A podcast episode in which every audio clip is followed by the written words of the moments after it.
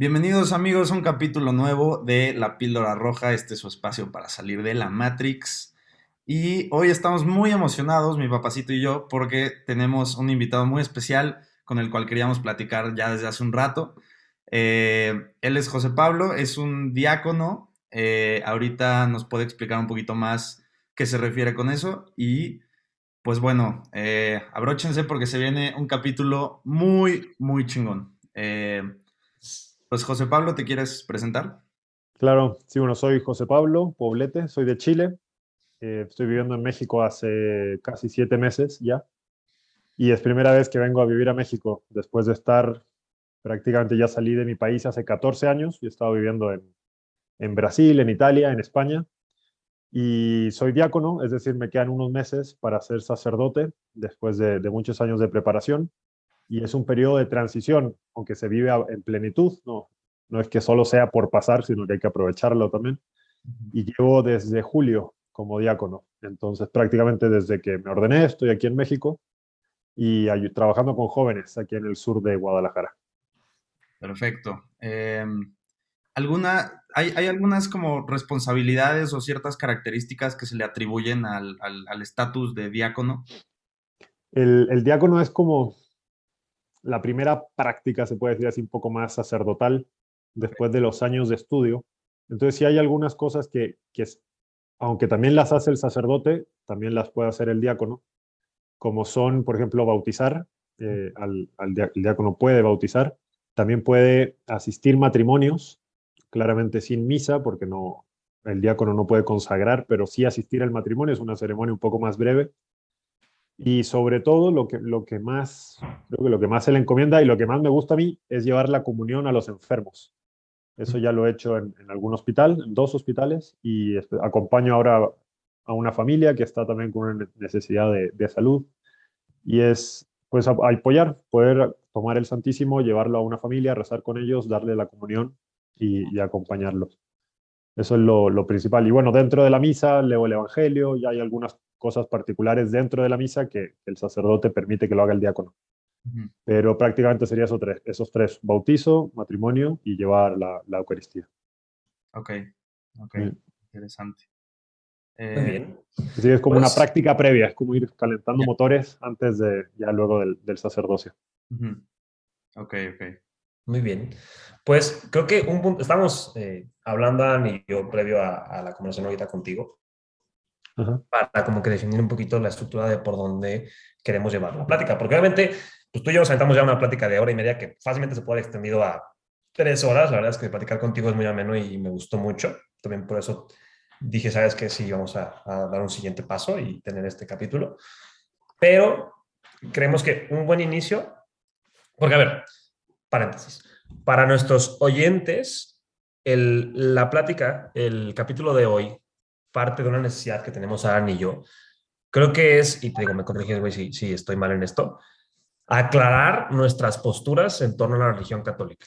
¿Sabes? Este, ya hemos tocado el tema en capítulos anteriores eh, sobre cosas que no estamos de acuerdo, cosas que nos parece que son un poquito incongruentes y demás. Eh, y en ambas ocasiones, porque han sido dos específicas que nos han dicho este, por parte de, y curiosamente, una de ellas no practicante, una sí, eh, que es la persona que nos introdujo a José Pablo, y otra unidad que según te entiendo no, que quizás deberíamos como que, uno nos dijo como informarnos más y la otra nos dijo saber de como que discernir de qué estamos hablando, ¿no? Que es lo que hablaba yo contigo, José Pablo, este, cuando tuve esta primera plática con, con él, con nuestros oyentes, eh, le decía como que creo que me acabo de dar cuenta hasta hace poco que, que este recelo que tengo es a una idea de la religión católica y no a la religión católica per se. Yo estoy más como en contra de esta malpraxis y justificación dentro de la gente eh, que la practica para, pues, justificar, valga la redundancia, actos que me parecen poco morales eh, a través de, del perdón que la religión otorga, la religión católica. Entonces, partiendo de esta premisa, creo que para empezar el diálogo puede estar padre que cada uno, Alan y yo, tenemos la visión propia que tenemos y personal de qué representa para nosotros la religión católica, más allá del qué es, ¿sabes? Sino como de que, ¿cuál es el rol? Si lo queremos claro. Entonces, Alan, si gustas partir. Ok, pues mira, yo Tengo, bueno, a mí yo crecí en una familia católica, eh, bueno, Micha y Micha, de hecho, mi papá es judío, mi mamá es católica, y mi mamá quiso que yo tuviera la educación católica, entonces hice, pues estoy bautizado, hice catecismo, comunión y confirmación, eh, pero bueno, entonces tengo como una educación muy básica, eh, la verdad es que no, llegó un punto donde me empecé a cuestionar las cosas y dejé de creer, eh, nunca fui muy creyente. Y pues también, pues a veces me cuesta un poco de trabajo digerir lo que es la religión, también desde un punto de vista no, no practicante y no creyente, comprendo que hay mucha área de, de oportunidad para que yo aprenda cosas que nunca aprendí o que no sé. y pues bueno, también en parte por eso queríamos hablar contigo, para que si hay algo, alguna idea que tengamos mal, pues que si nos puedes ayudar a corregir eso o aclararlo. Eh, pero pues bueno, básicamente mi tema con la religión católica es que noto que hace mucha discrepancia con la naturaleza del ser humano, eh, en el sentido de que a veces mm, la Biblia, no sé si es exactamente la Biblia o, la iglesia como institución, ya metiéndose en temas más políticos, o si ya son premisas eh, ideológicas como, los mandamientos, por ejemplo, que niegan un poquito la manera de funcionar del ser humano. Por ejemplo, este, el tema de la abstinencia, de, la virginidad hasta el matrimonio, eh, el tema de, las confesiones, eh, siento que muchas veces puede ser un poquito no efectivo en el sentido de que mucha gente piensa que si, que, ¿para qué eres buena persona si puedes hacer pecados y luego irte a confesar? Y digo, ese tema lo quería platicar contigo un poco después porque quiero ampliar un poquito más en eso, pero bueno, eso creo que ya tantito más adelante. Em, y pues en general no me convence esa, esa manera de funcionamiento, como que no veo el incentivo a ser mejores personas a través de esa religión.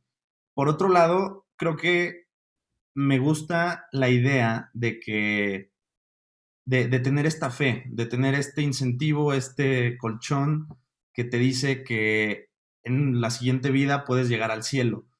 Para que creo que funciona como un incentivo para ser una buena persona en la vida que nos tocó ahorita. Y, pues bueno, también como que sirve como consuelo, como para que la gente no le tenga miedo a la muerte. Em, Creo que esa es básicamente mi, visión acerca de, la religión católica. Em, y pues bueno, ya cualquier cosa que se me haya ido y me, acuerde, pues ahorita con la claro. va a ir saliendo. Va. Y ahora, eh, por mi parte, para mí creo que representa, les hablan como un, refugio. Siento que es este nuestra existencia, si, si dejamos de lado eh, una, explicación teológica, una explicación metafísica, pues es muy abrumadora, ¿no? Son saquitos de huesitos y de musculitos dando vueltas por una roca gigante que da vueltas otra vez con más rocas. O sea, es muy abrumador pensar que además de eso tenemos conciencia. Entonces encuentro que, que, las diferentes religiones son como este, este refugio para darnos una explicación, como dice Alan también, para darnos una motivación a, a salir adelante. Y, y, pues no sé, creo que es como ese, ese, ese consuelo y también además como te ayuda a, darle un significado más allá de, de, las acciones del día a día, ¿no? Eh, eso es en cuestión creo que de religión, un poquito más, más eh, general. Y la religión católica pues obviamente ya, ya abarca todo lo que esta abarca, para la redundancia, que serían este, obviamente ponerle el nombre de Dios, Jesús, María José, toda esta eh, historia, todo este trasfondo, toda esta como logística, si lo quieres ver de esta manera, pero creo que eso es en general lo que representa para mí. Me voy más con la parte como de raíz de las religiones. Entonces, ahora con estas dos definiciones que tenemos, Alan y yo, ¿qué correcciones crees que haya con los conceptos que tenemos? Porque te digo, son a fin de cuentas, y eso es algo muy tonto, porque, o sea, siendo más como filósofo en ese sentido, ¿no? Este, es como darte cuenta de que estabas pensando de manera subjetiva, no sé si me explico. O sea, nos estamos dando cuenta que es como que, ay, era mi opinión, güey.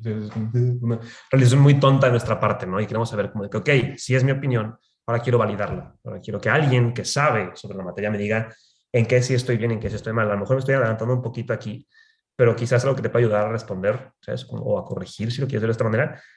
Queremos saber también como cuál es la base de, de la religión católica, ¿no? ¿Cuál es ese... No hay una premisa en 10 palabras o en un tweet, pero un poquito para allá es para donde creo que nos, nos podemos guiar con esta respuesta. Eh, gracias. A mí se me ha olvidado, perdón, eh, que no lo hice al inicio. Agradecerte, Alan, y agradecerte, Pedro, por, por invitarme a, a conversar y, y, a profundizar. A mí siempre me ha encantado muchísimo leer los diálogos de, de Platón. Uh -huh. No me los he leído todos, pero al menos unos cinco o seis. Eh, y diálogos como el Fedón o obviamente la apología de Sócrates. Te, te das cuenta que es puede ser una conversación un poco ficticia en partes, porque es un libro y lo está narrando y seguramente eran ideas en la mente de Platón que las transmite, pero sí ves como este afán de gente de ponerse a conversar sobre un tema que tal vez no lo puedes conversar con cualquiera o no, o no todos tienen la paciencia a veces para conversarlo y profundizar. Entonces, por eso, bueno. feliz de, de, estar aquí con ustedes y la, por eso le, les agradezco por, por invitarme. No, con, con todo el gusto del mundo, de verdad es, es un placer para nosotros que, que, estés aquí. Y perdón si te interrumpí. No, no, gracias.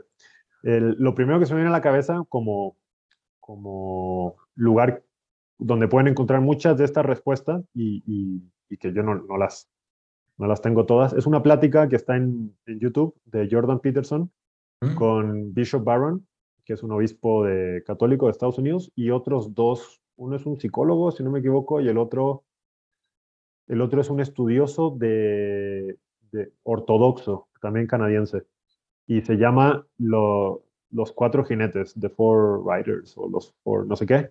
Dura como, creo que dura dos horas y media, más o menos, y se echaron entre los tres para hablar de filosofía y teología. Está muy, muy, muy bueno. No la, no la escuché entera, debo escuchar una hora, tal vez un poco más, pero creo que les puede ayudar para muchas respuestas de diferentes puntos de vista, que está muy, muy buena.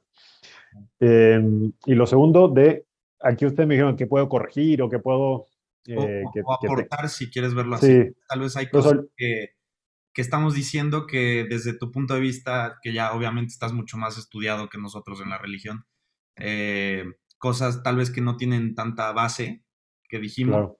Y pues si sientes que hay, que ahí por ahí dijimos un par de cosas que dices, ok, es que les faltó esta parte o, esta perspectiva, eh, pues también eso. Sí, a mí me gusta mucho ver como ser servidor de la verdad. No, no soy dueño de la verdad, no soy el autor, mucho menos, de la verdad, pero sí servidor en el sentido que mientras más la estudio o más la conozco o más busco llegar a ella, por, sobre todo a través de, estudios o de reflexión o de oración, más luego te sientes como servidor, porque no, no es algo mío, es algo que recibo y entonces lo puedo compartir, lo, lo poco que sé y lo que me ayude también, obviamente. Entonces, Alan, tú comentabas que, que, que, a veces la iglesia como que busca convencer, ¿no? De una, de una idea. Eh, sí. Si no me equivoco, usaste esa palabra, puedo ser que me, que me equivoco, pero lo... Eh, y yo creo que el camino de, de, la fe, más que convencer, es mostrar por dónde va el camino para que la persona que observa ese camino tome la decisión de seguirlo. Okay. Porque a mucha gente podemos convencer de muchas cosas y, y o, o, insinuar que una idea es por un lado, pero mientras esa respuesta no sea personal por parte de la persona, al final lo estás haciendo porque el otro, confías en el otro y no está mal. O sea, cuando somos niños, nuestros papás nos dicen, cómete esto y confiamos que está bueno y aunque no nos gusta la zanahoria, comemos zanahoria y, y las comemos y está bien confiar, pero llega un momento donde tienes que decidir si vas a comer zanahoria o no. Y si no comes, no pasa nada. Eh, te tomarás una pastilla de suplemento de zanahoria, pero, pero tú llegas a, a elegir. Y yo creo que, que, la fe católica es verdad que de niños, como aprendemos eh, muchas cosas, en parte también recibimos esta fe de nuestros padres, porque es parte de la transmisión de la fe. No, no. Es parte de, de la vida, pero llega un momento donde tú eliges. Y, y tú eliges porque vas conociendo más, tú vas iluminando más y porque tú eliges, el, la fe se hace más personal y más viva. Si no, y no creo que sea negativo, pero si no, termina siendo simplemente un seguir al otro porque confío en él. O sea, está bien, pero en el país de los ciegos, si alguien conoce un color porque tiene ojos y puede ver, pues mejor confíate en él que te explique qué es el color a, decirle a otro ciego que te lo explique, porque va a decirte algo semejante a lo tuyo y no, no tan diferente. Entonces eso yo creo que en cuanto de corregir o demostrar la verdad, creo que es el mejor, es el mejor camino y al final es más personal. Termina siendo una respuesta tuya, que es lo que busca, que es lo que busca la iglesia, que cada uno le responda a Cristo. No, o sea, al final de, nuestra vida creemos que, que, vamos a estar con Cristo en un juicio particular y, y no va a servir de, no, pero yo hice lo que me dijo el sacerdote. Sí, pero ¿quisiste lo, lo, seguiste a Cristo o no? esa es la, la, pregunta. Y al seguirlo, ¿amaste a los demás tú porque tú querías o porque te obligaron a, amar a los demás? Entonces creo que por ahí puede, puede ir mucho el camino. Em, y fui anotando un poco mientras hablaban. Entonces, primero es la naturaleza humana, ¿no? Que si la fe eh, tiene alguna discrepancia con la naturaleza humana. Sí, em, y me refiero un poco al sentido de que he notado tendencias de, pues, de gente más practicante que, em, no sé, de repente hacen, tienen acciones con costos de oportunidad fuertes que les repercuten como de manera agresiva. Y al final del día la única explicación que se me ocurre es porque están negando la naturaleza biológica del ser humano, del Homo sapiens, ¿no? O sea, que una persona necesita, alcanza madurez física, sexual a cierta edad y, pues quiere reproducirse. Eh, las personas, yo soy fiel creyente que las personas por naturaleza somos muy egoístas. O sea, no, sí, sí, obviamente sí, sí abogamos por el interés de nuestros seres cercanos, pero eso es porque nos está remunerando a nosotros mismos. Yo pienso así, creo que así funcionan las personas Em, y pues bueno, muchas veces he notado que, que, la iglesia o la religión católica le da la prioridad como, como al prójimo y tratar de ayudar más hacia afuera. Y yo creo que uno se tiene que ayudar a sí mismo primero para ayudar hacia afuera. O sea, es como, no puedes estar roto y pretender arreglar algo de afuera. Como que primero hay que arreglarse uno mismo y ya después tener este efecto como exterior. Em, un poquito más o menos ese es como el tren de pensamiento que, que pues ha seguido mi, mi filosofía de vida eh, pues, durante los últimos años. Sí, mira, la antropología que sigue la, la Iglesia Católica eh, muestra que el ser humano es, es, cada persona está formado o tiene, porque aquí es difícil el verbo de formado, tiene, contiene, pero es cuerpo y alma no es cuerpo con alma, o no es cuerpo que tiene un alma, o no es alma que tiene un cuerpo, sino es cuerpo y alma, ¿no? Casi como si fuera un mismo término con un guion entre medio para separar las dos realidades. Eh, y entonces, todo lo que va a favor del cuerpo sin tomar en cuenta el alma, va contra la antropología sana que propone la Iglesia Católica. Todo lo que va a favor del alma y que menosprecia el cuerpo a tal grado que como si no, como si no estuviera a la misma altura y dignidad, también iría en contra.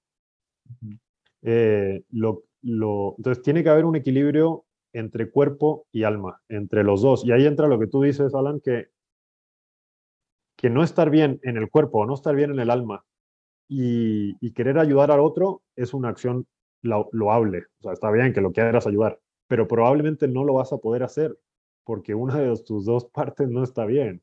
O sea, el problema no es que la intención de ayudar sea mala, esa siempre va a estar buena la intención. Sí, no, claro, 100% la, la cosa es si tú tienes las capacidades para hacerlo de la mejor manera en el momento en que quieres hacerlo, ¿no?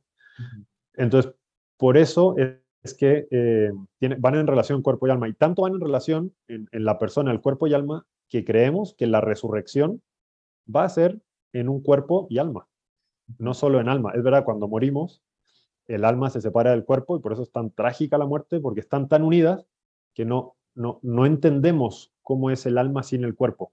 Entendemos cómo es el cuerpo sin el alma, porque los vemos en los cadáveres y cómo después de un día están rígidos y después de dos días se empiezan a palidecer y después de diez días, quién sabe, no sé exactamente, pero bueno, empiezan a descomponerse. entendemos el cuerpo sin el alma lo que le pasa, pero no entendemos, porque no tenemos sensación y solo lo conocemos iluminado por, por la fe, qué pasa al alma sin el cuerpo, pero es tan importante la unión de los dos o la realidad de los dos que creemos en la resurrección de los muertos, donde el cuerpo, de alguna manera, va a ser un cuerpo glorioso, tal vez un cuerpo el mismo pero diferente. Eh, o sea, sí voy a ser yo, no es que mi, lunar que tengo aquí desaparece, pero, pero no va a ser un lunar como lo conozco, o sea, sí voy a ser yo, pero un cuerpo diferente, como se ve en el Evangelio, si quieren un ejemplo de cómo sería eso, es, pues a Jesús es el mismo, pero hay veces que no lo reconocen los discípulos, hasta que Él les dice, oye, soy yo, y ya se dan cuenta que es Él. Entonces, sí es el mismo, pero no es el mismo.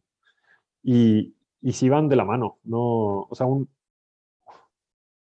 una antropología católica que menosprecie uno por un excesivo favor por el otro, no, creo yo que no es coherente, porque no es lo que viene ni en la creación del hombre al inicio de la Biblia, ni en la resurrección con, con el ejemplo de Jesús, al menos. No sé, eso al menos por el tema de la antropología de cuerpo y alma. Ahora, tú decías también que el hombre es, egoísta. Eso supongo que lo, lo sacas de, de Hobbes, eh, que él dice que el hombre es un, un lobo, homo homini lupus, ¿no? el hombre es un lobo para el hombre. Y mientras no busque, eh, mientras no tenga satisfecho su propia vida, eh, no, no va a dejar de fastidiar al otro, porque, porque eso es. Es una visión bastante negativa, creo yo, de las personas, porque bastaría un caso contrario para negar eso, ¿no? Solo uno, porque si es la realidad antropológica fundamental del hombre, tendría que darse en todos y, y sin, sin, sin ningún caso contrario. Entonces, como hay casos contrarios, yo creo que no es de la antropología humana. Sí es de nuestra condición tal vez débil de ser más egoístas que caritativos, eso sí. Sí. Eh, Pero... tal vez, bueno, no, no sé, tal vez sea un error como de terminología. Cuando digo egoísta no me refiero como a egocéntrico en el sentido de menospreciar al otro para, para tú, o sea, tú elevarte. Eh, es más un poco como refiriéndome a que todo lo que haces termina remunerándote, como que no... Siento, ya, entiendo. Sí, que el, altruismo no, no existe, porque realmente aunque tú hagas algo altruista, te está trayendo gratificación, que no está mal, o sea, no... O sea, ¿para, qué comes? Pues para alimentarte. Exactamente. Eh, trabajas, bueno, para traer dinero a tu casa, a tu familia. Sí. Claro que lo haces dándote totalmente en tu trabajo si te gusta, pero en el fondo también quieres traer tu, tu, salario, ¿no? A, tu casa. Sí, sí. Eh, entonces, ese, ese equilibrio, yo creo que es justo eso de alma y cuerpo. Claramente nuestros actos van a, van a conservar nuestra alma y cuerpo. Entonces, es verdad, si queremos un acto totalmente, totalmente entregado, que no dé una, un, algún tipo de remuneración o de pago o de lo que sea a nosotros mismos, sí está difícil, pero, pero ahí creo que una de las cosas que hablé el otro día con Pedro, si no me equivoco, es, ese es uno de los límites del actuar humano que, y conocer los límites no es malo. Sí, justo, justo eso me refiero, que creo, lo veo como algo imposible, no, no porque, o sea, no porque esté de acuerdo o en desacuerdo, simplemente no se puede. Porque al final del día todo lo que haces trae un, como dijiste, una remuneración o un incentivo propio. Sí, no, no se puede eh, a nivel humano, pero, y perdón si aquí, si aquí hablo un poco más de, teología en ese punto, pero ese es uno de los puntos que se ilumina mucho, creo yo, a través de la vida de Cristo en los evangelios. Porque creyendo que Él es Dios, que es Dios y hombre, eh, Él sí no ganaba nada muriendo por nosotros, en cuanto que seguía siendo Dios, ¿no? Claro, ganaba, ganaba que la gente podía entender que había un amor más grande de lo que ellos podían suponer. Pero puede ser que ahí nos muestra como que un o sea, dice, es verdad que hay un límite, hay que aceptarlo, pero hay una manera de superarlo en él, ¿no? Tal vez es un punto solamente abierto ahí de, tal vez un poco más místico, perdón, pero... No, no, no, nos encanta, no, no, no pasa nada, al contrario. Eh, y lo otro que ponías que, que, sí me gustó también del tema de la abstinencia, y pusiste otros ejemplos, Alan, de, a mí me gusta mucho de los, los estoicos. Seguro, no sé si conoces a, te, suena a Séneca, eh, claro. pero bueno, en, en, sus cartas a Lucilio, él, él habla muy claro que incluso pues, él no le tiene miedo a morir, porque dice, pues si voy a morir, más bien, él no le tiene miedo a elegir su muerte, a suicidarse, que al final así termina, porque dice, yo, yo elijo, entonces yo puedo elegir todos los actos de mi vida y como yo elijo es porque tengo control de mi vida. Claro. No está tan lejos de lo que decías de la abstinencia, ¿no? son primos, primos, ¿no? No, no decir hermanos, pero hay algunos puntos del, del, estoicismo que pueden ser primos del catolicismo, eh, donde, es, claro, uno, uno llega a controlar o a tener, o darse cuenta que el alma va, va a persistir después de la muerte y el cuerpo no. Entonces, ciertas limitaciones al cuerpo en favor del alma no son un daño mientras no rompan el equilibrio cuerpo y alma, pero sí muestran cuál es el que va a prevalecer en el momento de la muerte.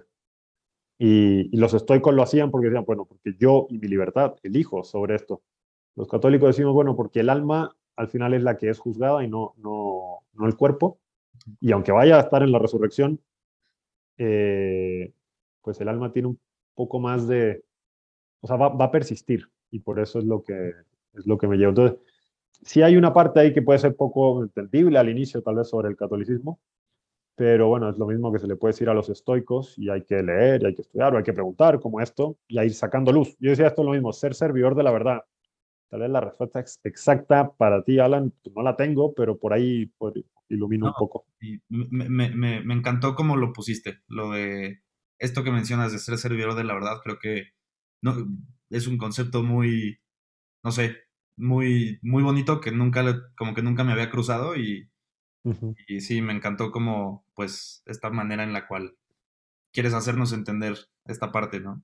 Claro. Em, ahora, si, si, te puedo preguntar, ¿crees que, por ejemplo, en, en, en términos, bueno, en el, en el contexto de la, de la abstinencia, ¿crees que el abstenerte tenga repercusiones en el alma al, al, al, en este, al momento de ser juzgada, como, como lo pones? O sea, ¿crees que afecte o sea, no trastornos, rasgos en la personalidad o, o que te vuelva, pues, que ensucie el alma, por así decirlo. Sí, pues lo más fácil, de, o sea, los, el mayor problema de los sacrificios físicos, creo yo, en cualquier persona, pero que se puede dar en un católico, es que te da la, te puede dar la soberbia.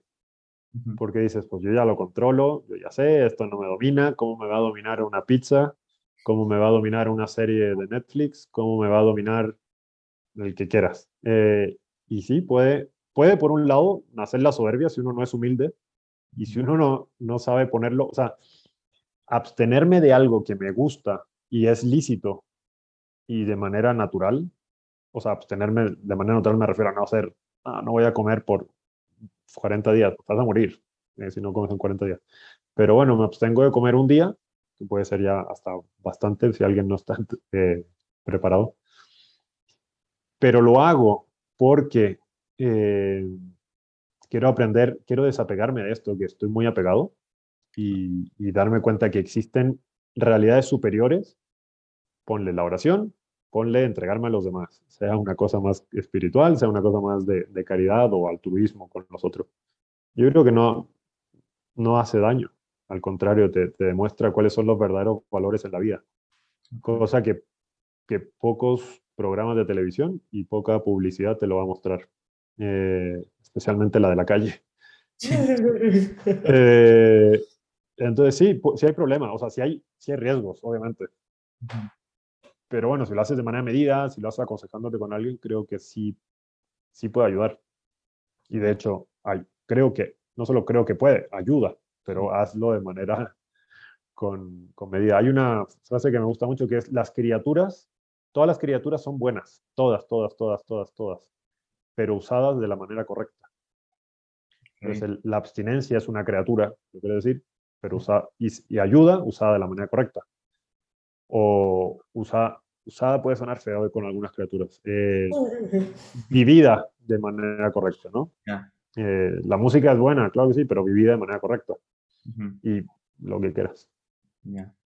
Eh, aquí es donde se pone bueno. Se pone bueno, lo digo así porque es bien canijo para mí como que bajarlo. En general me pasa. Te había contado, ¿no, José Pablo, de la cajita? Sí. Cajita mística. Y tú te entras a ¿no? Mi cajita está. Sí, sí, sí, Creo que ya la mencioné en capítulos anteriores, para, los que no sepan, este, en mi cerebro eh, existe una caja donde yo meto cosas que no puedo explicar.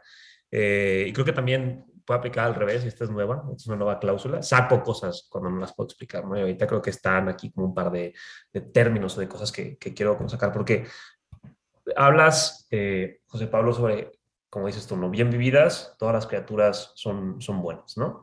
Y tocaste una forma de vivir la abstinencia que me hace mucho sentido, o sea, resuena mucho con cómo soy yo y me gusta, pero no me gusta. Ahí está por qué. Este, hablas como de una vivencia superior a partir de la abstinencia, ¿no? Y yo estoy muy de acuerdo con eso. A mí, personalmente, no me gusta como sentirme controlado por mi entorno. Y no lo digo desde la gente me controla, aunque también aplica para muchas personas, ¿no? pero sino en un sentido de que, como tú bien lo dices, y, y, es literalmente en esa clase de ejemplos, mucho más terrenales, ¿no? De que una pizza me controla, o una serie me controla, o una... Eh, es, como, es como lujuria, pero como un antojo me controla. No me gusta esa parte. Creo que, como bien dices tú, ¿no? Hay una vivencia superior. Creo que es... Me, me parece mucho más respetable, si lo quieres ver de esta manera, el decir, no, o sea, a ver, se me antoja, pero yo estoy consciente de que quizás esto no es lo mejor para mí ahorita. Entonces prefiero abstenerme de hacerlo sí estoy de acuerdo, pero a la par creo que hay como, como por qué negarlo, ¿me explico? O sea, creo que hay ahí como un momento de pausa en el que puedes ver los dos caminos, ¿no? La parte de, de abstenerte, decir que, ok, quizás no es el mejor momento, pero ¿qué pasa si hoy decido que sí, ¿no? Y esto te digo, es un afán de cotorrear y de dialogar. Ya le había contado a Alan del tema de teología de barril y nos encantó el nombre y probablemente se llame este capítulo porque me parece exquisito. Entonces es más como así, es platicarlo y decir como, ¿qué opinas tú de falta, eso? Falta el barril, eso sí, para este, pero bueno, para la próxima. Falta, faltó el barril esta vez.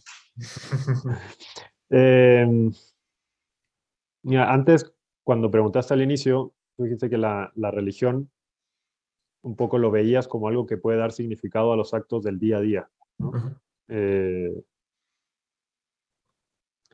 entonces, sí, una, una abnegación por seguir el mismo tipo, una, perdón, una abstinencia, por seguir el mismo ejemplo, que, que no tenga un significado superior, va a pasar. O sea, sí, me entreno porque quiero competir. No acuerdo cuando tenía unos 15, 16 años, hice una carrera de, creo que fueron 5 kilómetros o tal vez 8 en la montaña y me estuve entrenando un tiempo para poder competir y, y que me fuese bien. Ya terminó la carrera, ya se acabó el entrenamiento, de salir todas las tardes a correr y hacer ejercicio, porque el fin estaba ahí. Un fin muy bueno, eh, un fin muy, o sea, ejercicio, competencia, muy, muy, agradable. Pero una vez que llegas al fin, se acabaron los, los medios, porque ya lo conseguiste. Eh, entonces tiene que haber un fin superior, porque si no es verdad que cuando no, no, va, no, no sea capaz de satisfacer una cierta necesidad en un momento, o no te permita ver más allá en un cierto momento, pues acabó. Ese fin murió porque era, no era trascendente. Ahí está el punto de donde la, el tema de una abstinencia, el tema de un sacrificio, el tema de una renuncia, visto a la luz de algo que tiene trascendencia, no va a pasar de moda, si quieres decir, eh, cuando, lo, cuando haya una situación que digas, ¿y para qué digo esto? Porque va a seguir teniendo un valor objetivo. Incluso va a tener un valor tan, tan trascendente o tan que lo vas alcanzando poco a poco y no lo terminas y lo, no lo terminas de alcanzar aunque más lo conoces. ¿no? Eso es como conocer la verdad. Mientras más conoces la verdad, más, más inculto eres y, mientras más te acercas a, a, la luz, más ciego te quedas. Es, es lo que pasa. Pero más o menos eso es lo que le puede dar un sentido a una abstinencia, a un sacrificio, a una renuncia, que no va a caer cuando, cuando pasa esto, que tenía el tema de la pizza, pero ¿qué tal si me la como hoy? no pasa nada. Si, si, tu fin era adelgazar y no quería adelgazar, se acabó. Ya, listo, cómete la pizza. Eh, que mi fin era dormir siete horas para poder trabajar mañana bien, pero quieres ver la serie toda la noche y ya no trabajar bien mañana, pues era un fin no tan fuerte, no tan potente para ser capaz de transformar tu voluntad en, un determinado momento. Yo creo que es, mientras más profundo, más trascendente es el fin, es más fácil encontrarle sentido a, los actos de la vida. Hay una palabra que, pero también si cito, cito, a Santo Tomás de Aquino, pero es buenísima. tengo un, compañero mío que es diácono, está en Colombia, eh, en Colombia ahora, es venezolano. Eh, él hizo su trabajo de filosofía, su tesis, sobre la palabra orden en los escritos de Santo Tomás de Aquino. Y a mí me iluminó mucho porque Santo Tomás no, no, no se pone a discutir con la multiplicidad de cosas que hay. Dice, ordénalos. Y ordenarlos implica que algo, uno va al inicio, otro va al final, uno va antes, otro va después. Si eres capaz de ordenar las realidades de tu vida, entonces vas caminando en un cierto sentido. Mientras no haya orden, estás rebotando como una, como una de estas pelotas de antiguos juegos de, de arcade que habían que van ganando puntos por todo lado pero no vas en una dirección cierta para botar todos los bolos como en un boliche, ¿no? No sé cómo creo que puede ayudar esa palabra. El, orden. El orden hacia dónde, eh, creo que es la como el tema para ir tocando, para ir investigando en la propia vida y le da este tema de, de sacrificios, de abnegación, de, de dejar cosas de lado, le va a dar un verdadero sentido. Los demás serán mejores, serán peores, pero una vez que terminó la carrera, ya te quedaste sin, sin meta final. Claro. Está curioso. Creo que aquí entonces queda como la meta final, pues la muerte, ¿no? A fin de cuentas, digo. Para algunos sí, para mí no. Exacto, es lo que te iba a decir. Desde el punto de vista de un agnóstico o de un ateo o de alguien que se viene a nosotros, pues puede ser eso. Para ti, entonces, ¿qué sería? Por, fin, por el fin de saber, ¿no? Para mí. Sí, pues es de alguien, de alguien salí y a alguien voy a volver. Eh, entonces, sí, si creo en un Dios que creó todo, que creo que no es tan difícil llegar a ello eh, por, muchas formas. Si creo en un Dios que creó todo, yo creo que también voy a volver a Él al final, ¿no? Con mi alma, o sea, al momento de morir, pero con cuerpo y alma, como decíamos al inicio, pues ya al, momento final. Que cuándo va a ser, cómo va a ser, pues ahí, yo creo que nadie lo sabe eso. Pero, pero creo que voy, que voy hacia allá. O sea, que la muerte, a mí me gusta mucho lo que dice San Agustín de la muerte. Dice, la muerte no es un, no, es un cuarto, es una puerta. Es muy, él dice, sería muy tonto que cuando vamos de un cuarto a otro cuarto nos quedamos en la puerta contemplando lo preciosa que es la puerta o lo fea que es la puerta y, cómo están la, manija y cómo están las, ¿cómo se llama? ¿Dónde se cierra? Los... Bisagras. Las bisagras, sí, contemplando las bisagras y la madera, ¿no? O sea, lo importante no es la puerta, es lo que hay detrás de la puerta, el otro cuarto. Dice, esa es la muerte. Le tenemos demasiado miedo o demasiada, sí, demasiadas veces cuidado. Hablamos demasiado de la puerta en vez de hablar del cuarto que está al otro lado. Yo lo veo así, ¿no? Y que, que la muerte sí es, es, real, pero es esa puerta que atravesamos hacia, hacia la vida eterna. Wow. Sí. te digo, güey. es que, ay, o sea, hablándolo contigo, mira, Marcia me, me, platicó sobre ti, ¿no? Eh, José Pablo, y hasta es una pregunta que quiero hacer ahorita después de aventarme este diálogo que son un poquito de flores hacia ti, pero me sorprende mucho, ¿sabes? Tu, tu, tu visión de las cosas, y de ahí viene mi, siguiente pregunta. ¿Todos los diáconos o los representantes de la religión son tan, este, o sea, tienen como ese acercamiento? Mi percepción es que no, o sea, en mi cabeza un, un, diácono tiene como un rol mucho más autoritario y se siente como mucho más, como que no puedo decir ciertas cosas, a lo mejor por miedo a ser juzgado o por miedo a ser tachado o a ser como castigado, que viene ahí un poquito como esta visión negativa que tenemos de la religión, ¿no? Y, luego hablar contigo, yo sentía mucha paz, ¿sabes? En, el, en, el, en el, la conversación que tuvimos hace, hace una semana. Entonces, todos son así.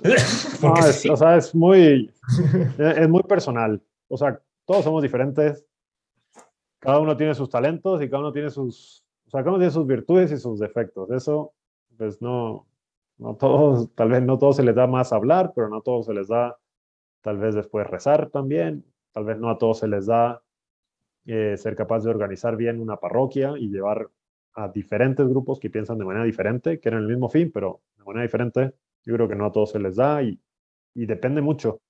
Pero lo que sí yo estoy seguro, esto, esto sí, bueno, dos cosas. Primero, que ojalá todos los, los, sacerdotes, diáconos, miembros consagrados de la iglesia, y ojalá todos los católicos sean humildes.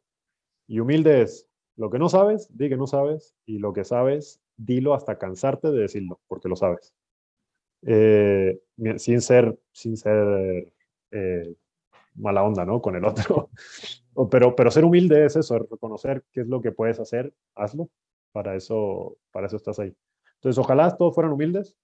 Eh, yo ahí le echo ganas. Y, y, el que me eche una monedita, pues Pablo, y si, si, no quiere la monedita, pues no. O sea, si no meten la monedita tampoco, no, no voy a insistir.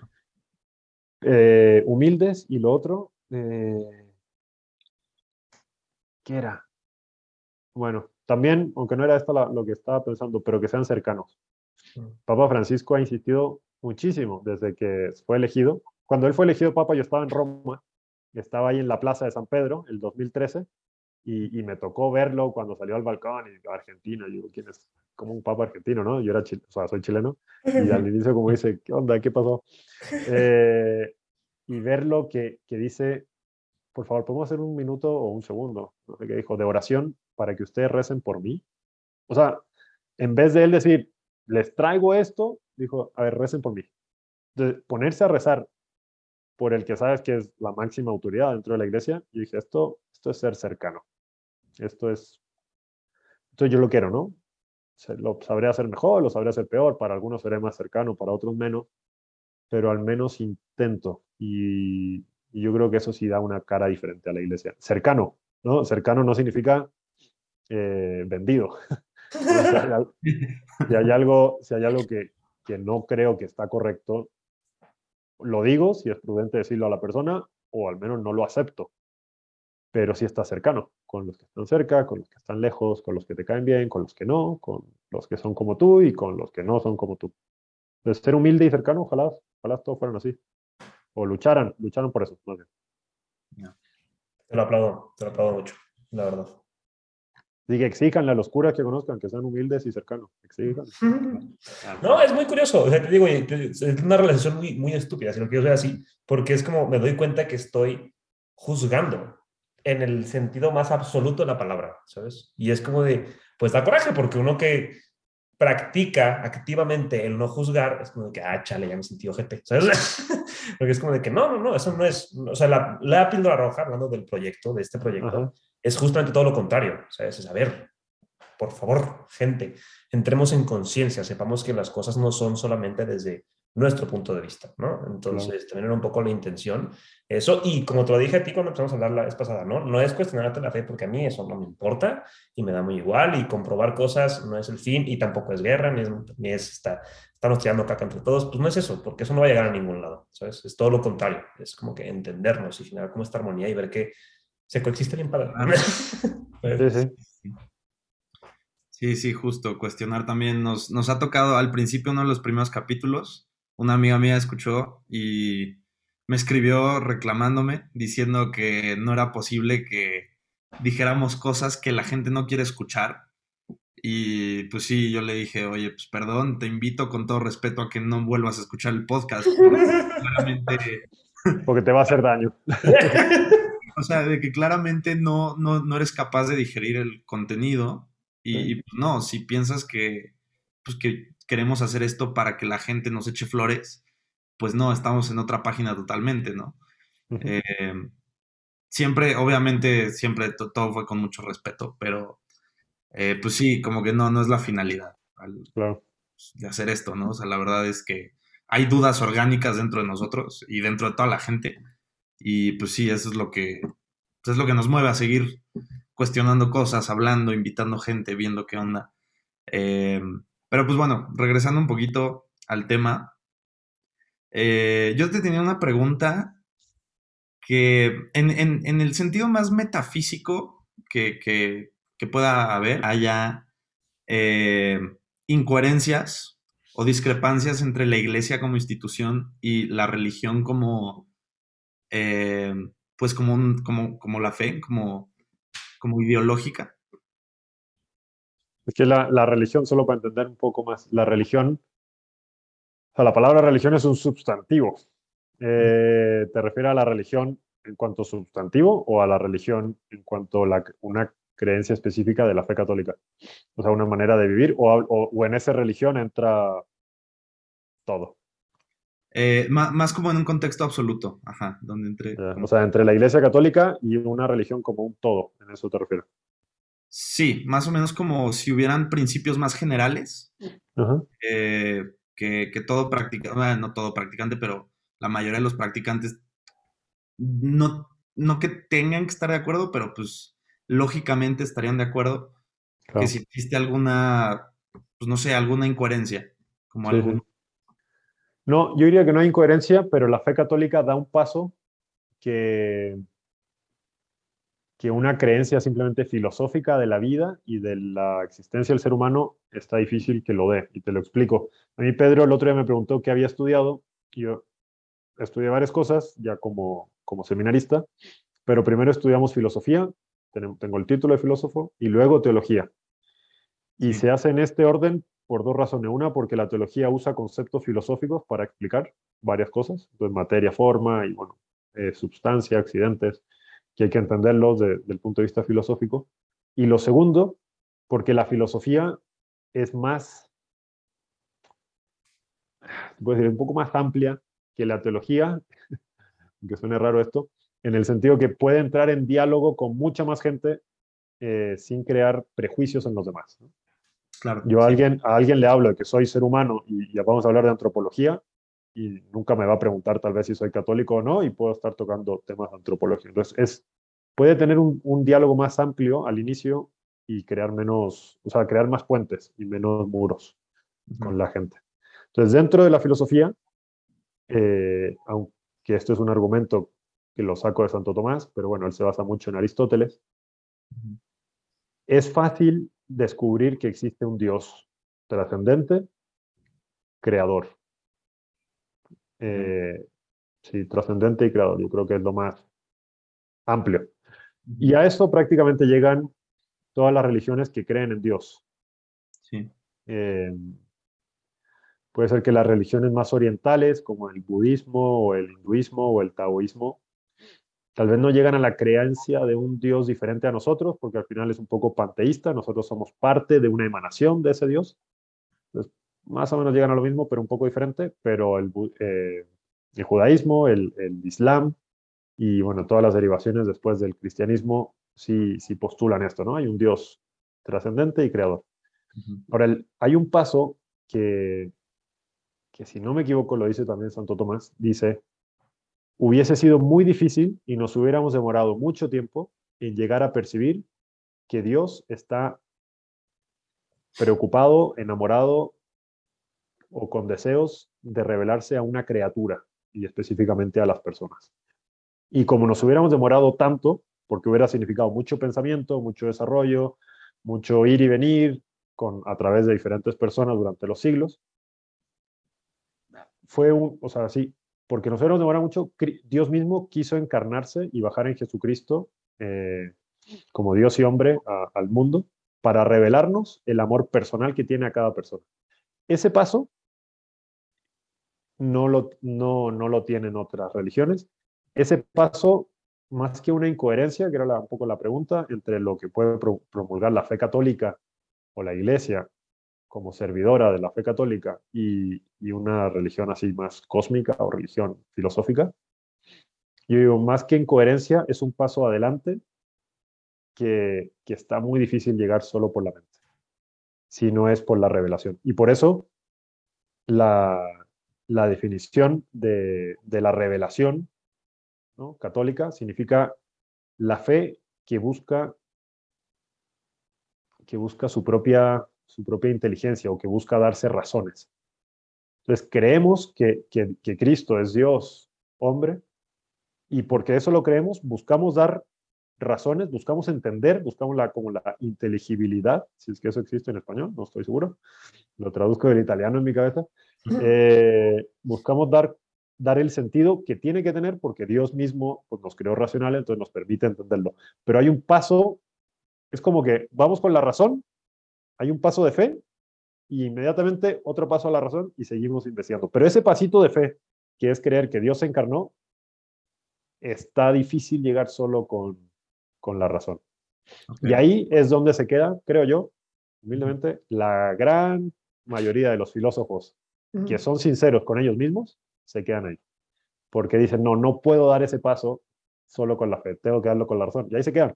Está muy bien, llegaron muy lejos, pero ahí se quedan. ¿no? El cardenal Newman, eh, que era anglicano, dio ese paso con la fe y luego siguió con la razón. Y hay gente que se queda ahí justo como puede ser eh, si es Luis o no sé, gente que se queda como ah", y no, no, no, alcanza a pasar. Sí, no. no, no sé si, si más o menos voy por la línea que querías, o, o sea, menos la respuesta. O... Sí, eh, sí, sí, no. Este, la verdad sí. Creo que agarraste otro camino, pero, pero bien, o sea, sí, sí me respondió. Sí, pero Y, el, y el tema de la religión cósmica o la religión filosófica, ahí hay muchísimos puntos que incluso hay gente que, que dice que no cree en eso y que dice, no, yo soy ateo y tampoco creo en eso. Digo, pues lean Aristóteles. O sea, solo leyendo Aristóteles se llega a la conciencia a través de la mente que existe un Dios que, que creó el mundo. Un Dios un poco desinteresado del ser humano, puede ser. Pero es un Dios creador. Y, y, negar eso está difícil. Está bien difícil. Lo puede negar, digo, uno lo puede decir, no, no creo. Pero no, no, no sé si lo investigó a fondo en, en pensadores precristianos, que, que vaya que sabían mucho. Sí.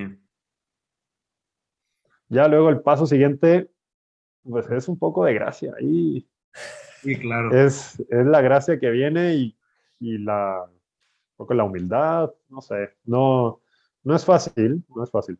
Eh, no es difícil porque por algo hay tantos católicos en el mundo, uh -huh. pero también no es fácil porque por, por algo hay tanta gente que no puede dar ese paso. Sí. ¿Y crees que hay tantos, o sea, crees que ese salto es consciente en esos tantos o sientes que es más por inercia? De los dos. Yo creo que hay de los dos. Ojo, yo sí veo mucho en gente que tiene entre 15 a, de 15 a 25 que es consciente. Porque lo sufrió, porque hubo un momento que se cuestionó por qué sus papás le pedían vivir de una cierta manera. Hubo un momento que se cuestionó por qué el domingo tenía que ir a misa. O hubo un momento que se cuestionó por qué estaba en una escuela católica cuando sus amigos no estaban en una escuela católica. Entonces, esos que se cuestionaron son bastante conscientes. Ya si es tan profundo de que tuvo que leerse 10 libros para entenderlo o simplemente le bastó una tarde de verse un video en YouTube y aprovechar de entender, hay, hay de todo, ¿no? Claro. Pero yo creo que en muchos jóvenes sí es consciente. En, habrá algunos que es inconsciente y no está mal. No, no está mal. Era lo, un poco lo que preguntaban al inicio. No está mal.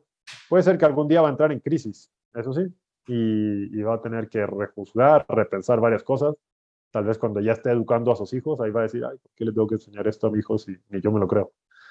eh, o tal vez cuando esté a punto de morirse va a decir, ¿será verdad que existe Dios? Y que este padre que está aquí poniéndome un aceite en las manos como unción de los enfermos, ¿será que es verdad eso? Pues tal vez sea ahí, en el momento antes de morir, que tenga que repensarlo o, o dar ese paso de fe. Sí, pues pero, sí. pero no sé, sí es muy diferente. Pero yo creo que hay muchos jóvenes, sobre todo hoy, que entre 15 y 25 y sí, sí lo cuestionan. Y mm. bastante. Qué Está bueno. bien, para eso, yo estoy ahí para eso, para ayudarles a, a ser servidor de la verdad, que pregunten todo. Yo creo que lo peor para un joven es que se quede con dudas y no las, no, no las exteriorice. O que le pregunte a otro ciego qué significa el color. Eso es lo peor. Totalmente.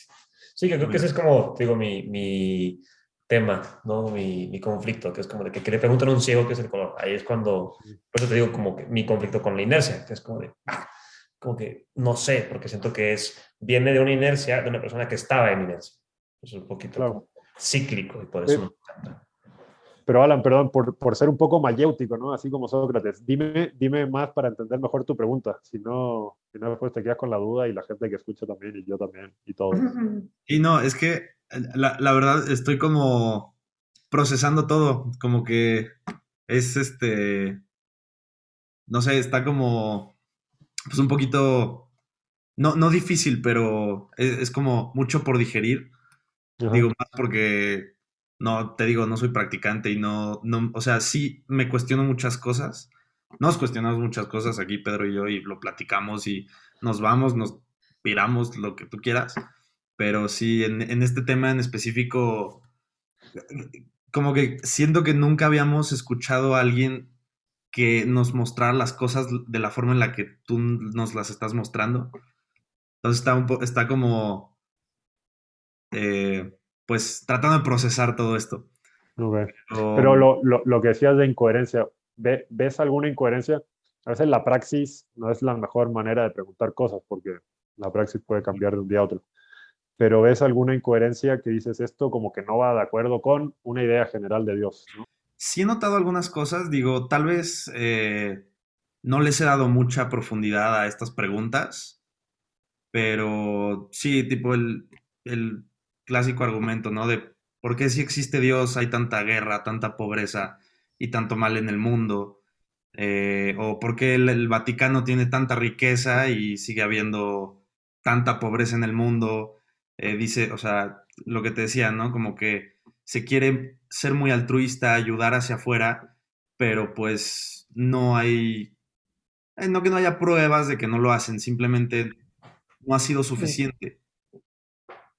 Entonces, o sea, yo siempre había pensado que, te digo, la religión como ideología se me hacía un concepto muy bonito de, practicar, en el sentido de que te da un confort y, te da un poquito como de sentido en, la manera de forjar tu personalidad, tus actitudes, tu forma de ser, para al final del día querer cruzar esa puerta que mencionas y llegar a una mejor vida. Em, pero pues sin embargo, no sé, hay, digo, yo sé que esto ya es, este, son casos muy específicos, pero pues han habido, aquí en México fue muy famoso el caso del sacerdote Maciel. Maciel. Sí, yo soy, yo soy de los legionarios de Cristo, así que sí lo conozco a fondo el caso. me, imaginé, la verdad. Pero sí, o sea, ese tipo de cosas, como que veo tal vez que hay veces que la gente se aprovecha de, pues de tal vez un poder divino que creen que tienen o, o de la situación en la cual se encuentran y, pues sí, son ese tipo de cosas las que he notado. También me, me, estoy acordando un caso, tengo, tengo un amigo que es muy católico y él invitó a una amiga suya a que fuera, se fuera de misiones con él.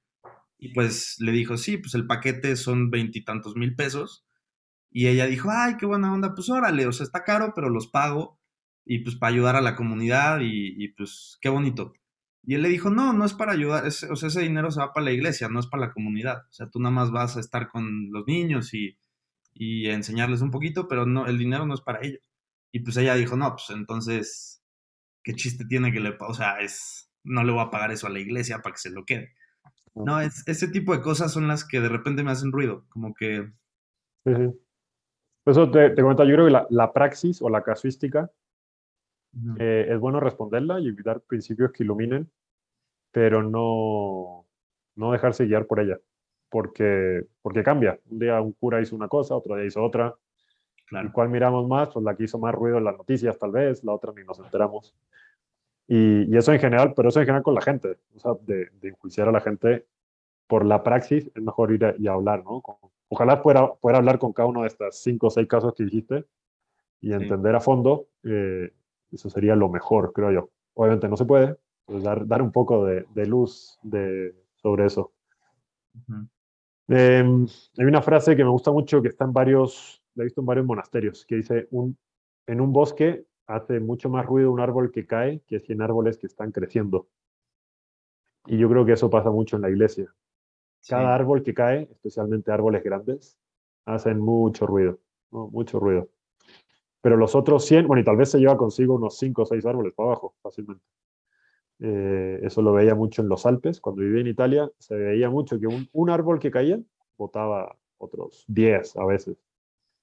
Pero los demás árboles que llevan creciendo 50 años no han hecho nada de ruido. Ahí sería buena, buena dinámica poner un grabador de sonido en un bosque y ver qué se escucha de cómo crece. Y hay muchísimos árboles así en la iglesia que no hacen nada tranquilos, nada de ruido externo y hacen mucho bien. Pero bueno, como hay que responder sobre los árboles que se caen, por qué se caen. Eh, a ver, temas. temas duros, bueno, temas clásicos, el tema de las riquezas del Vaticano. Eh, no sé si han estado en Roma ustedes, yo viví ahí seis años. Sí, no, desgraciadamente no, no hemos podido ir.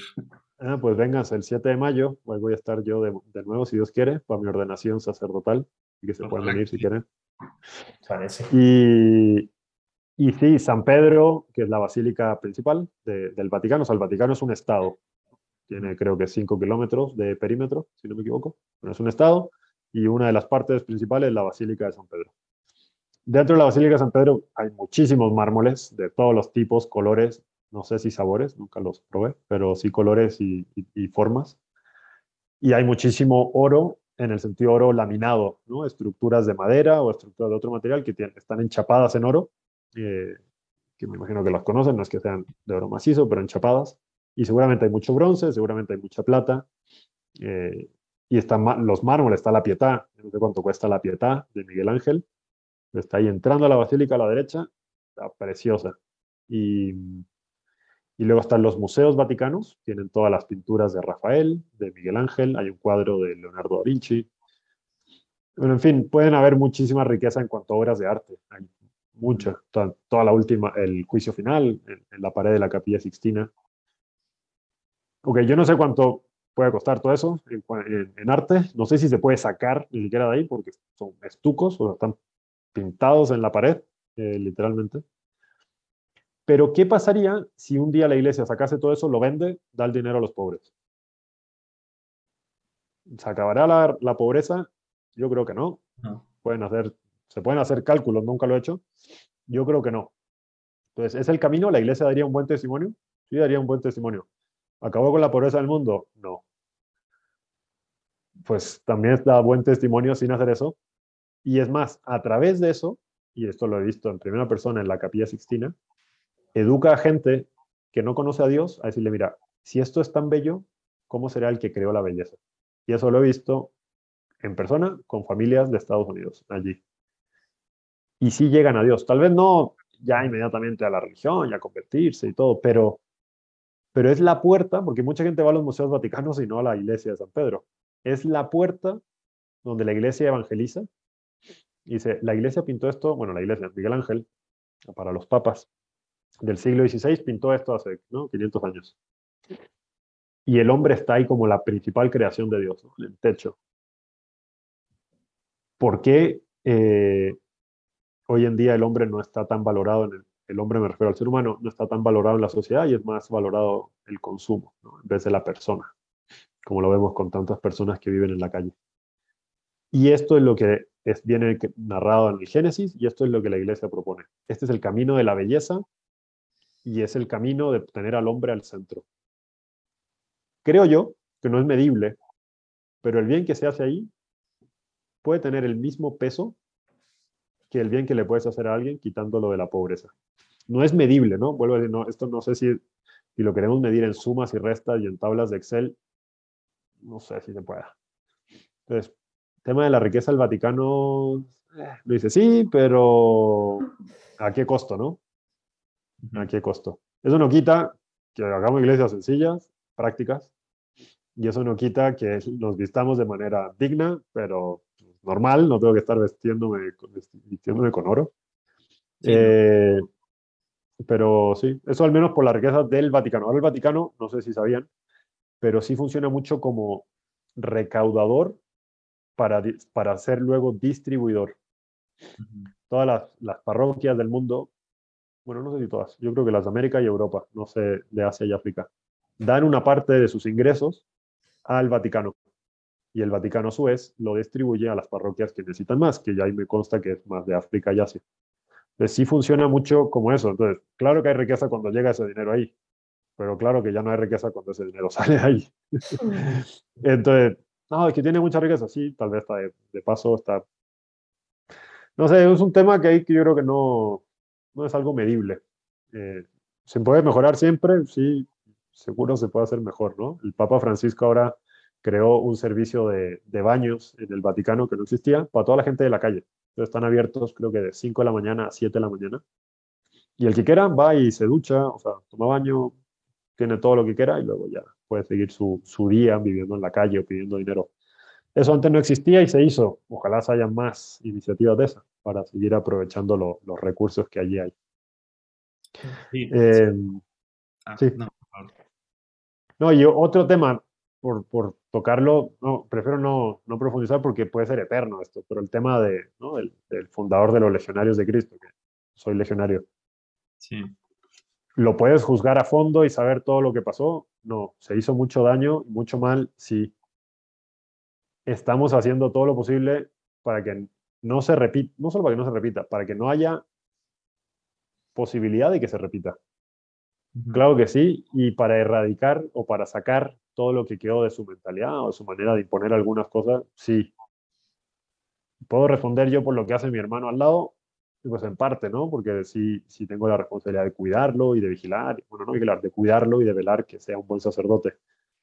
Pero al final es el tema de la libertad que se escapa, ¿no? Entonces sí, claro que hay mucho daño, claro que hay mucho mal y hay que reconocerlo y hay que decirlo. Y aunque duela, que bueno, si el, el mal duele, claro que sí. Pero, pero a mí lo que me toca es crear todo lo posible para hacerlo más transparente ante, ante el mundo y lo más es ser, ser testimonio de, de, quién represento, que es a, Cristo, especialmente a través de los sacramentos. Eh, pero eso no quita la libertad y el tema de la libertad humana, hasta la tumba nos vamos a llevar ese misterio. Sí, no, justo, justo con esa, con esa tipo, esa premisa estoy muy de acuerdo.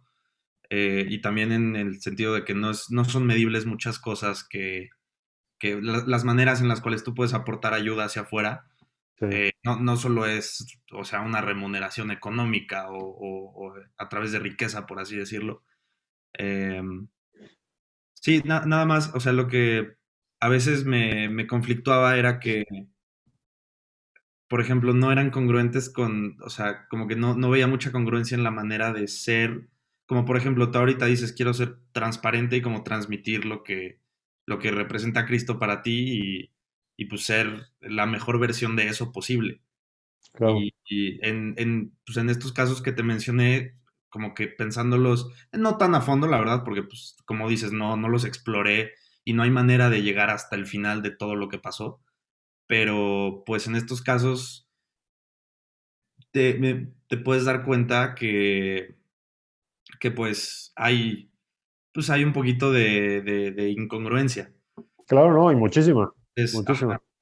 Y por eso... Entiendo que nada es perfecto y que nunca nada va a ser perfecto. Sí. Y pues claramente son procesos, ¿no? Aprender de los errores es la manera en la cual uno llega a ser mejor.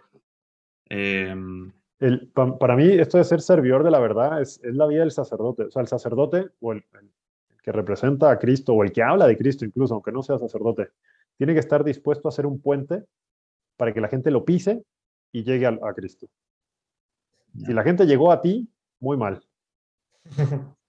La gente te tiene que pisar, a veces lo hacen literalmente, otras veces los acompañan solamente, para que llegue a la verdad, para que llegue a Cristo. Y mientras no lleguen a Él y se quedan en ti, algo estamos haciendo mal, algo falla. Y, y bueno, somos hombres, personas, y eso nos comprueba que somos hombres y personas pero no quedarse ahí, ahí. Ahí es donde, ahí es donde hay que crecer y mejorar, porque claro que hay incongruencia en ello. No sé si quieran agregar un par de comentarios más antes de, de cerrar el capítulo, porque la verdad es que, como tú bien dices, eh, José Pablo, esto se podría extender mucho tiempo. Yo ni estaba dando cuenta que, que la cantidad de tiempo que me apareció ahí en el Zoom. Te quedan 10 minutos, ¿no? Y me pasó lo mismo cuando hablé contigo la primera vez. Y nos pasa a Alan y a mí en estos capítulos, nos encanta platicar, nos encanta cuestionar todo y se nos va el tiempo, pero por los dedos. Entonces... Yo solo, solo agregaría una cosa, que todas estas preguntas que hiciste al final, Alan, que son importantes resolverlas. no, no, te invito a no quedarte con ellas porque, porque a veces son las piedritas en el zapato que, ok, igual seguimos caminando, pero sigue la piedra ahí. Sácate esa piedra, aunque sea pequeña, o al menos, al menos destruyela en parte y que quede la mitad de ella. Pero son, son todos temas que los llamamos nosotros de apologética, que es preguntas muy particulares sobre un aspecto de la fe católica. Y está bien, está bien, ¿no? O sea, yo paso mucho tiempo del día a veces respondiendo a esas preguntas. Pero para mí es mucho más fundamental llevar a la persona, llevar al que, al que se al que quiere conocer la iglesia, al que quiere conocer la fe, a un encuentro real, personal con Cristo, antes que responder estas preguntas sobre aspectos en particular.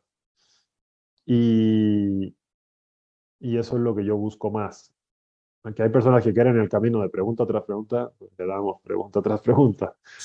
Pero yo, yo creo que es mucho más, o sea, mucho más fuerte el camino de Nicodemo que pregunta tras pregunta tras pregunta y hasta el final del Evangelio ya más o menos parece que sí se convierte o, sigue a Jesús. Los dos son válidos. Yo soy más a favor del primero porque creo que la gente necesita encuentros y experiencias más que contenido intelectual, que ya está en muchos libros, pero a veces lo quieren escuchar solamente. Pero bueno, eso como pasa. Claro, no, sí, eh, estoy totalmente de acuerdo contigo en, en, eso. Creo que las experiencias brindan muchísima más, este, pues, eh, como contenido de valor hacia adentro, ¿no? Claro, viendo más certeza, sí. Sí, sí, sí. Te hacen, te hacen, creo yo, te hacen más sabio. La, la respuesta a las preguntas te hacen más culto. Sí. Y, y, seguir a Dios no lo siguen los cultos, lo siguen los sabios. Vámonos. Eso me gustó.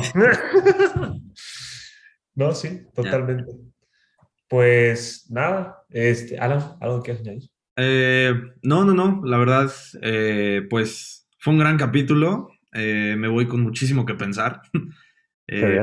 sí, sí, sí, como, pues como casi siempre, pero sí te digo, esta vez creo que sí, sí me sentí en una zona muy fuera de mi conocimiento, ¿sabes? Como que generalmente hablamos de temas, Pedro y yo, que a veces... me bueno, temas que a veces como que estudiamos un poco, de libros que ya hemos leído, de, de pues, cosas que ya medio tenemos una postura más formada. Y pues nada, esta vez sí fue mucho más informativo. Eh, y pues bueno, también obviamente para la gente que nos escuche, que, que pues también para ellos les, les creen pues cuestionamiento, que, que empiecen a tener esta sed como de investigar las cosas, de, de, saber un poco más, de, de, volverse más, pues más sabios, como, como mencionas. Este sí. Yo, yo te agradezco lo mismo. Para mí, a mí me gustó mucho de la filosofía, es que mi primer y segundo año memoricé demasiado. Y, y el tercer año te das cuenta que ya, ya, no, ya no hace falta memorizar, bueno, alguna cosa, pero te crea como una forma de pensar diferente donde vas a las causas, donde donde no tienes miedo a interrogarte y, y, tienes una estructura lógica de pensamiento. Entonces yo creo que eso me encanta por eso hablar ahora aquí contigo, con Alan y Pedro. Eh, y gracias, sí. Espero que no, que no cuando escuche esto no diga qué, qué sermón que mandé. Espero que no. Eh, y, y, que le ayude, que les ayude a ustedes. A mí seguramente sí me ayuda siempre a recordar, que recordar es traer de nuevo al corazón eh, todas las cosas que, por las cuales vivo y, reponerlas en el corazón es, volverlas a inyectar entonces al cuerpo. Y también le, agradezco a los dos por, por eso. Hombre, encantados de la vida. Igual como dijo Alan, esto fue este, un poco en, en ese tono sarcástico que te digo, muy, muy iluminador para, para ambos, ¿no? este, lo disfruté mucho. Quedó, o sea, me confunde un poco tu, tu, trayectoria, como te decía, profesional, por así decirlo, de, de, dónde vas a estar y toda la onda, pero con muchísimas ganas de seguir platicando así contigo. La verdad es que está muy, muy, muy bien, porque te digo, muchas cosas resuenan dentro de mí, quizás no de una manera muy practicante, muy adoctrinada, pero sí formas de pensar que, A, me hacen querer cuestionar todo mucho más, B, la filosofía, o sea, digo, soy diseñador industrial y, y Dios me bendiga con eso, que pues está difícil, pero me hace querer ser filósofo, imagínate. Entonces, a ver qué me depara de la vida, ¿no? Pero igual agradecerte mucho por, por el tiempo, que sé que también es, es muy importante, eh, por todo lo que estás haciendo. Creo que, como te decía, ¿no? No sé si todos eh, los representantes de la religión católica y de la fe son así, pero en verdad espero que sea así, porque si ya son la religión popular en el mundo, con gente como tú no me quiero ni imaginar. Entonces, este, en verdad, muchas gracias por, por todo tu tiempo, por toda tu paciencia. Como bien lo dices, me encanta la forma en la que dijiste que, que somos, este, digo, me incluyo no por, por enaltecerme, sino por el sentido de cuestionar, ¿no? Eh, como vos, vos, ¿cómo era? No, era, no, es, no es portadores de la verdad, lo dijiste como otra palabra. Servidores. Servidores de la verdad y puentes que a veces nos pisan, o sea, eso es en parte de lo que tenemos muy claro, Alan y yo, a veces no, yo no soy la verdad, de hecho, no sé, ni siquiera sé qué es la verdad, pero sé cómo se ve la no verdad y lo platico. Ya si tú me pisas para llegar allá, bueno, ya, es, ya será tu problema, ¿no? Y uno con gusto hace lo posible para, pues, a generar diálogo y generar conversaciones y que todo sea mucho más, la que la vida sea más enriquecedora para todos. Entonces, me largué con mis gracias, pero muchas gracias. Sí, no, digo, yo no quiero sonar redundante, pero ahora sí que lo que él dijo, porque también para no mucho, pero sí fue, no sé, fue una plática muy bonita, muy, muy sabrosa. Eh, ojalá, pues ojalá tengamos la oportunidad pronto de volver a, platicar contigo. En, a este podcast estás invitado las veces que tú quieras. Eh, Gracias. Pues, bueno, también eh, seguramente algún día te volveremos a buscar porque sí creo que traes una visión de las cosas impresionante. Y, sí, no sé, en general, eh, pues en el sentido más simple de las cosas me la pasé muy bien. Fue, fue una, gran, una gran hora, hora y pico invertida en, en, pues, en este domingo. Em, este dominguito de bajón. Pero pues nada, qué, teto estoy, güey. Hay gente que nos escuche, increíble. Eh, pero pues nada, eh, al contrario, te agradecemos por venir y, pues bueno. Eh, Gracias, Alan. Pues te esperamos aquí en Guadalajara con Pedro para ir a venir, ¿eh? alguna conversación con una cerveza. Ojalá sí, en ahora sí aplicamos la teología de barril como se debe. Claro. En su máximo esplendor. Y ah, muchísima suerte con, con pues la ceremonia, esta transición de, a, sacerdote, de verdad. Ahí les mando, les mando el link de la misa y también una foto ahí de las riquezas del Vaticano. Uy, sí, estaría padre. Por favor, de verdad, muchísima suerte con eso. Todo, la verdad, qué bueno que, pues que todo va a salir bien, vaya. Tengo fe en que va a salir pues, todo como debería salir. Ok, pues muchas gracias.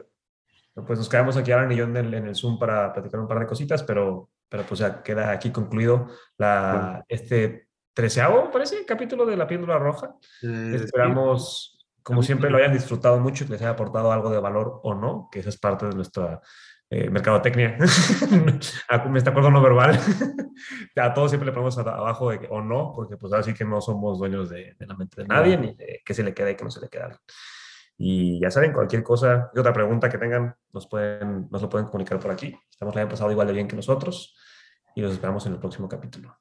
Así es, acuérdense de seguirnos en Instagram, en TikTok, arroba la píldora roja guion bajo. José, tú también, si digo, no sé si usas redes sociales.